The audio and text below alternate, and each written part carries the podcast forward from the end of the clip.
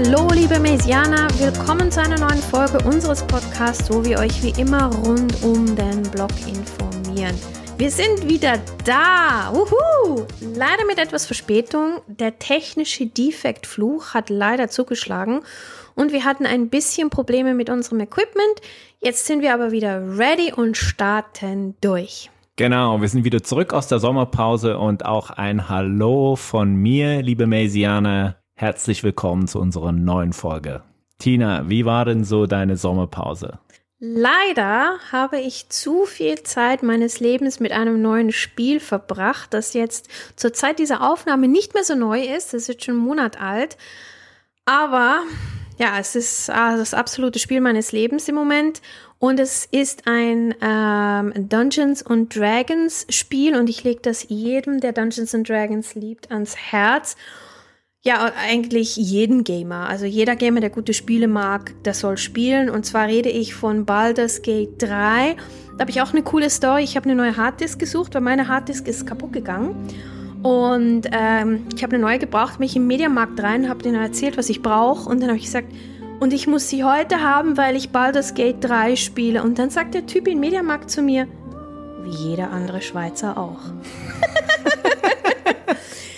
Ja, und ähm, wenn schon in der Schweiz so ein Game so durchstartet, dann muss das was heißen. Und was dieses Game auch gemacht hat, ist, es hat eine Riesenwelle auf dem Markt ausgelöst bei den Entwicklern.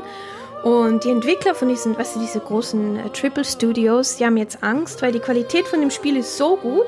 Und die sagen jetzt uns Gamern, bitte erwartet nicht, dass ihr immer solche Qualität bekommt. Äh, ich meine, du zahlst 70, 80 Franken für so ein Game, da willst du gute Qualität. Ja, klar. Ja. Also, die werden sicherlich auch noch die Qualität bei Baldur's Gate 3 genauso liefern. Äh, Oder? Was meinst du? Es ist sogar viel, viel, viel besser. Die haben jetzt drei Patches schon rausgebracht ähm, in dem Monat, wo es jetzt rausgekommen ist. Und ähm, mit über 1000 ja, Fehlern, die sie repariert haben. Und Sie haben sogar ein neues Ende geschrieben für einen der Main Character. Aber bevor ich jetzt hier komplett abgehe, Seba, wie waren deine Ferien? Ja, das klingt jetzt nicht so spannend, also virtuell mäßig. Habe jetzt auch keine Drachen getötet, aber dafür war ich im Land der Drachen. Also die Ferien waren wirklich toll und obwohl ich drei Wochen weg war und dann war ich auch noch mal kurz weg, verlief die Zeit wieder mal viel zu schnell. Wie immer, die Ferien gehen einfach viel zu schnell vorbei. In äh, Tokio haben wir in einem Hotel gewohnt und als ich aus dem Fenster blickte, da habe ich nur ein einziges Werbeplakat gesehen, weil normalerweise ist es ja so, dass es glitzert ja überall, ja. du hast überall Werbung, aber aus dem Hotelzimmer heraus habe ich wirklich nur ein einziges Werbeplakat gesehen und das war über Bitcoin. Ich habe das wie ein Omen empfunden. Mhm. Tokio ist so eine coole Stadt, man kann da so viel machen und es freut mich extrem, dass du eine super Zeit hattest. Zwar ist unsere Pause vorbei, aber wir freuen uns sehr, dass wir wieder frische Podcast-Folgen machen können. Bevor wir aber loslegen, wie immer ab zu dir in den Newsroom, Seba.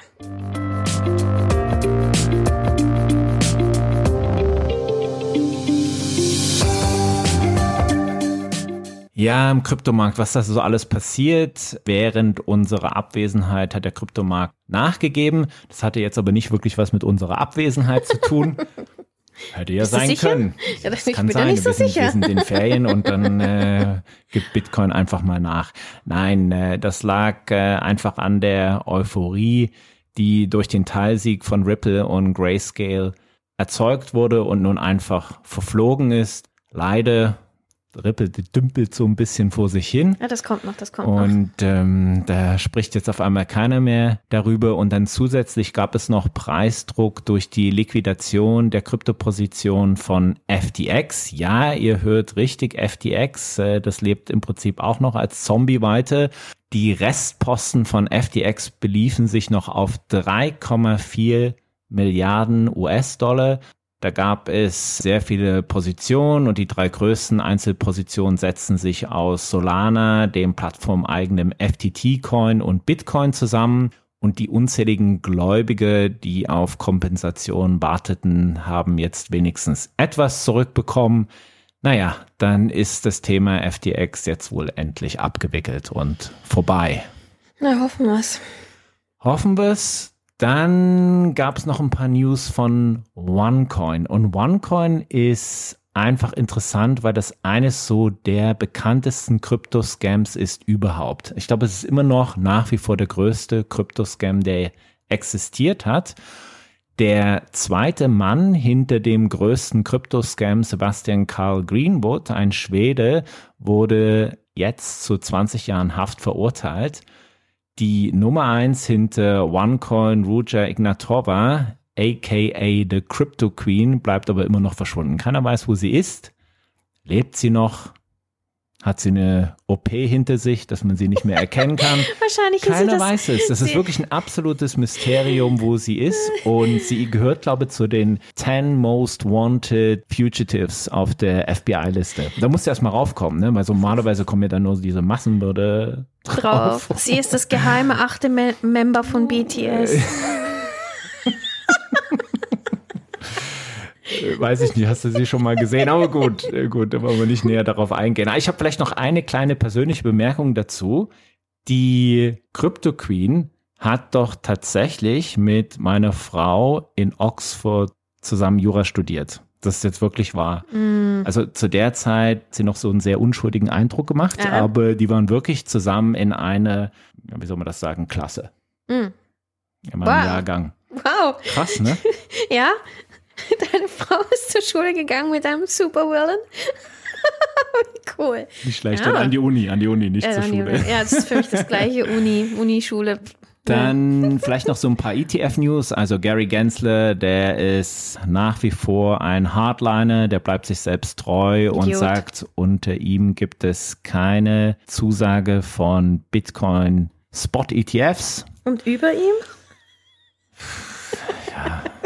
Keine Ahnung. Und dann äh, gibt es noch viele News über potenzielle ETH Futures für diese Woche. Aber man glaubt trotzdem nach wie vor daran, dass einfach der Druck so hoch ist, dass man jetzt natürlich diesen Antrag wieder mal verschoben hat, was man ja auch kann, rein rechtlich. Aber im Frühjahr nächsten Jahres, da kommt's. Der erste Bitcoin Spot ETF. Schauen wir mal. Das waren dann die News von meiner Seite.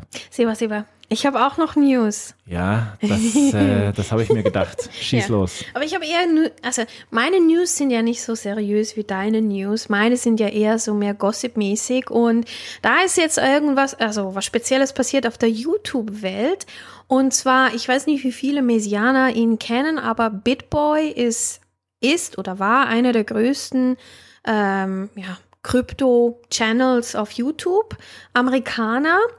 Ähm, ich glaube, der heißt auch Sam oder so, glaube ich. Bin mir nicht mal sicher, wie der Das ist einfach nur als Bitboy ja, Krypto er bekannt. Also er ist einfach als den. Bitboy Krypto bekannt. Und jetzt, was passiert ist, äh, plötzlich kam so eine Meldung von dem Kanal, ja, ähm, der Host, eben Bitboy, ähm, der muss jetzt in den Zug. Und ähm, sie haben sich getrennt von ihm. Also der Kanal gehört eigentlich gar nicht ihm, sondern er gehört irgendwie einer Firma. Und die haben sich jetzt getrennt vom Bitboy.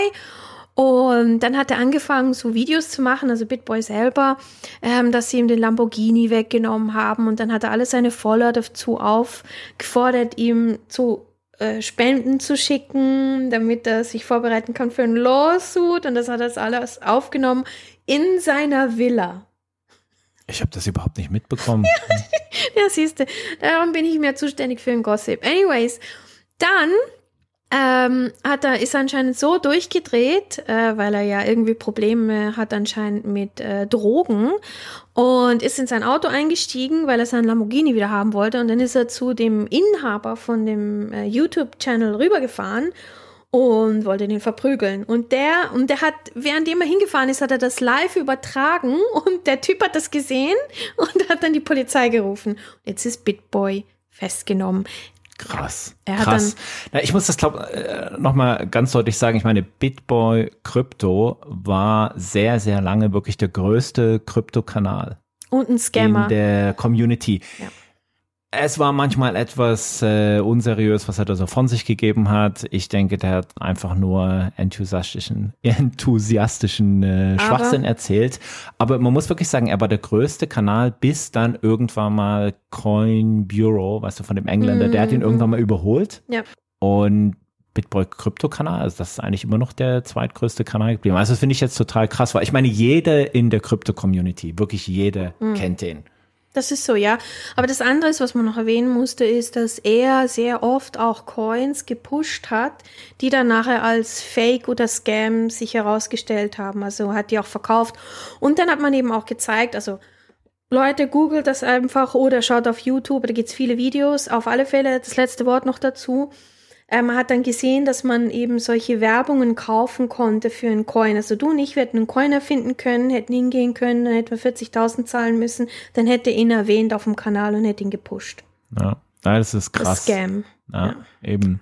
Er hat auch immer, ich meine, die Art und Weise, wie er manchmal ähm, auch die bekannteren Coins gepusht mhm. hat, weißt du, äh, nicht so direkt, aber dann immer so, dass dann wahrscheinlich die Leute trotzdem in dem Moment gedacht haben, ja, das muss ich jetzt kaufen, ohne dass es da irgendwie einen wirklichen Grund gegeben hat. Ja. Und was man auch gesehen hat, ich meine, diese YouTuber können wirklich diesen Markt von den etwas kleineren Coins beeinflussen. Also wenn die sagen mhm. zum Beispiel, ah, den finde ich jetzt scheiße oder den finde ich jetzt gut und ihr müsst den kaufen, dann kann es dann wirklich so ein paar Bewegungen geben dann in den nächsten Stunden. Das ist schon krass. Das ist so. Auf alle Fälle bei, bei Bitboy. Ich weiß nicht, ob der Kanal bestehen bleibt, aber falls ihr Interesse habt, dann ähm, ja, schreibt uns eine Mail. Wir werden das sicher gerne verfolgen. Und dann also der ja. Kanal ist mir egal. Also ich, von mir aus kann der was hier News, Bitboy Gossip Krypto. News. Ja, ja, ich weiß, da kann eingebuchtet werden. Mir ist das wurscht. Das Mir ist, ist das auch so, wurscht. Dass, dass, das ein großer Verlust ist für die Krypto-Community. Ich glaube, das ist ein Gewinn. Du hast recht. Ja, spannend, spannend, was du so da an Gossip hast. Hast du noch irgendwas? Ja, da waren ja noch die Aliens, aber ich glaube, das ist, das sind unsere News schon realer als die Aliens. Ist da jetzt irgendwas rausgekommen? Ich meine, ich habe von den Aliens gehört in Mexiko. Es gab ein Hearing, es gab DNA-Beweise und was ist davon übrig geblieben? Ganz viel, weil sie haben jetzt noch die X-Rays und so und das wird jetzt alles untersucht und jetzt, ja, es bleibt spannend und abzuwarten. Mal schauen, ob jetzt Mexiko die Aliens beweisen kann oder nicht. Wie immer spannend die News. Danke, Seba. Du hattest diesmal die spannenderen News, finde ich. Also da war ich jetzt echt baff bei Bitboy Crypto. Sehr gut. Naja, wenn das Gossip das schon hergibt, gell? Das war dann auch schon eine sehr spannende Folge und damit können wir eigentlich abschließen.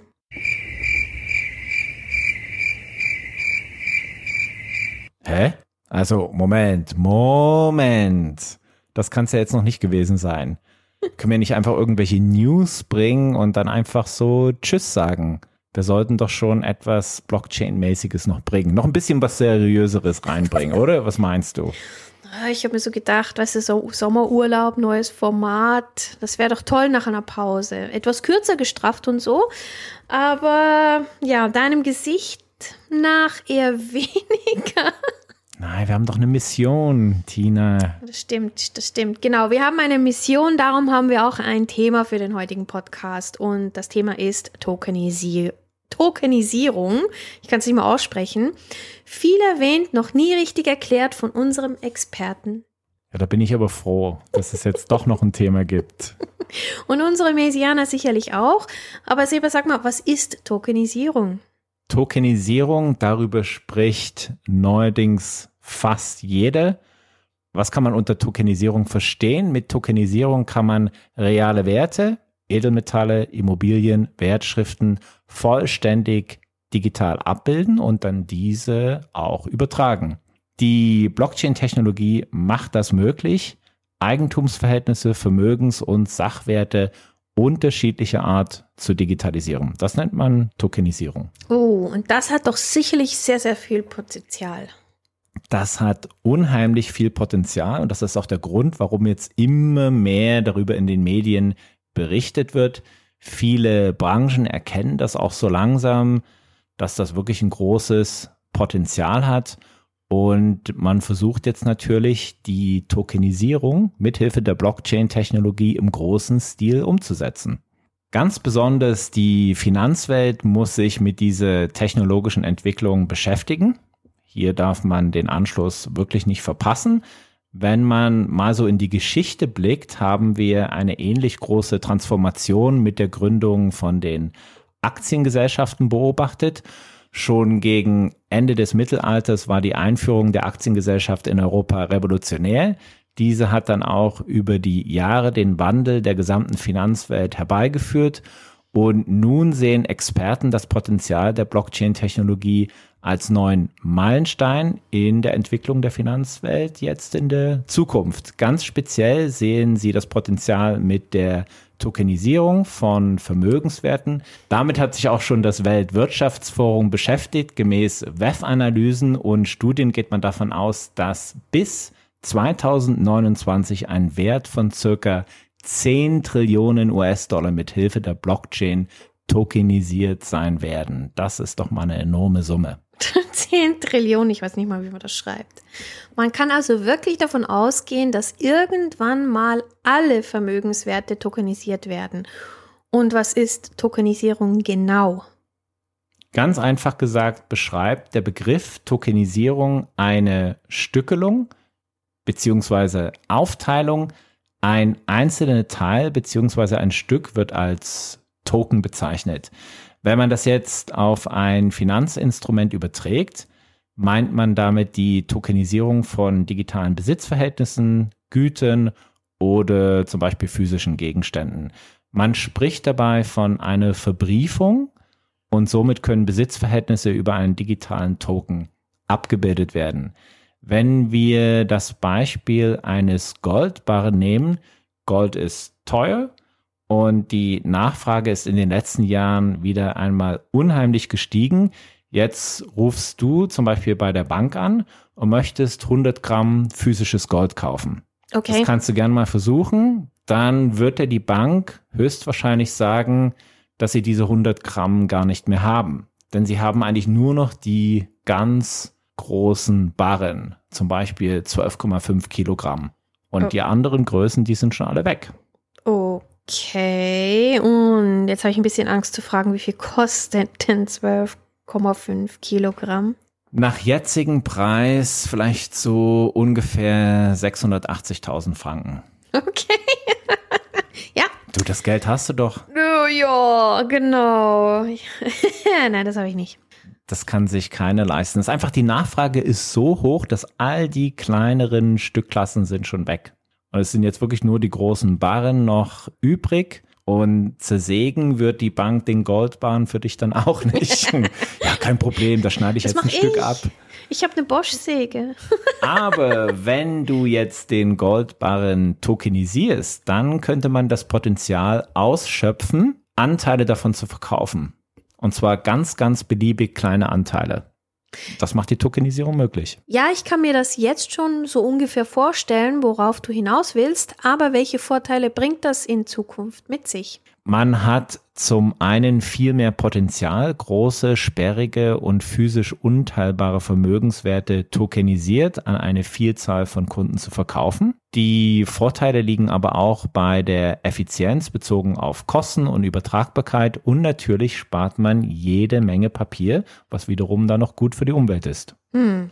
Das könnte ich mir jetzt auch bei Immobilien vorstellen. Der Wert der Immobilie wird tokenisiert. Das bedeutet, dass mehrere Personen digitale Anteile an der Immobilie erwerben können. Jede dieser Personen wird durch den Besitz der Token am Wert der Immobilie teilhaben. Das ist bei Immobilien momentan rein rechtlich gesehen etwas komplizierter als beim Goldbarren, aber auch das lässt sich irgendwann lösen. Außerdem würde bei einer tokenisierten Immobilie der Gang zum Notar wegfallen und bei einer Tokenübertragung dürfte auch keine Grunderwerbssteuer anfallen. Beim Erwerb von Grundstücken oder Immobilien gibt es hier noch eine ganze Menge Klärungsbedarf, aber dieses Problem wird man dann auch noch lösen.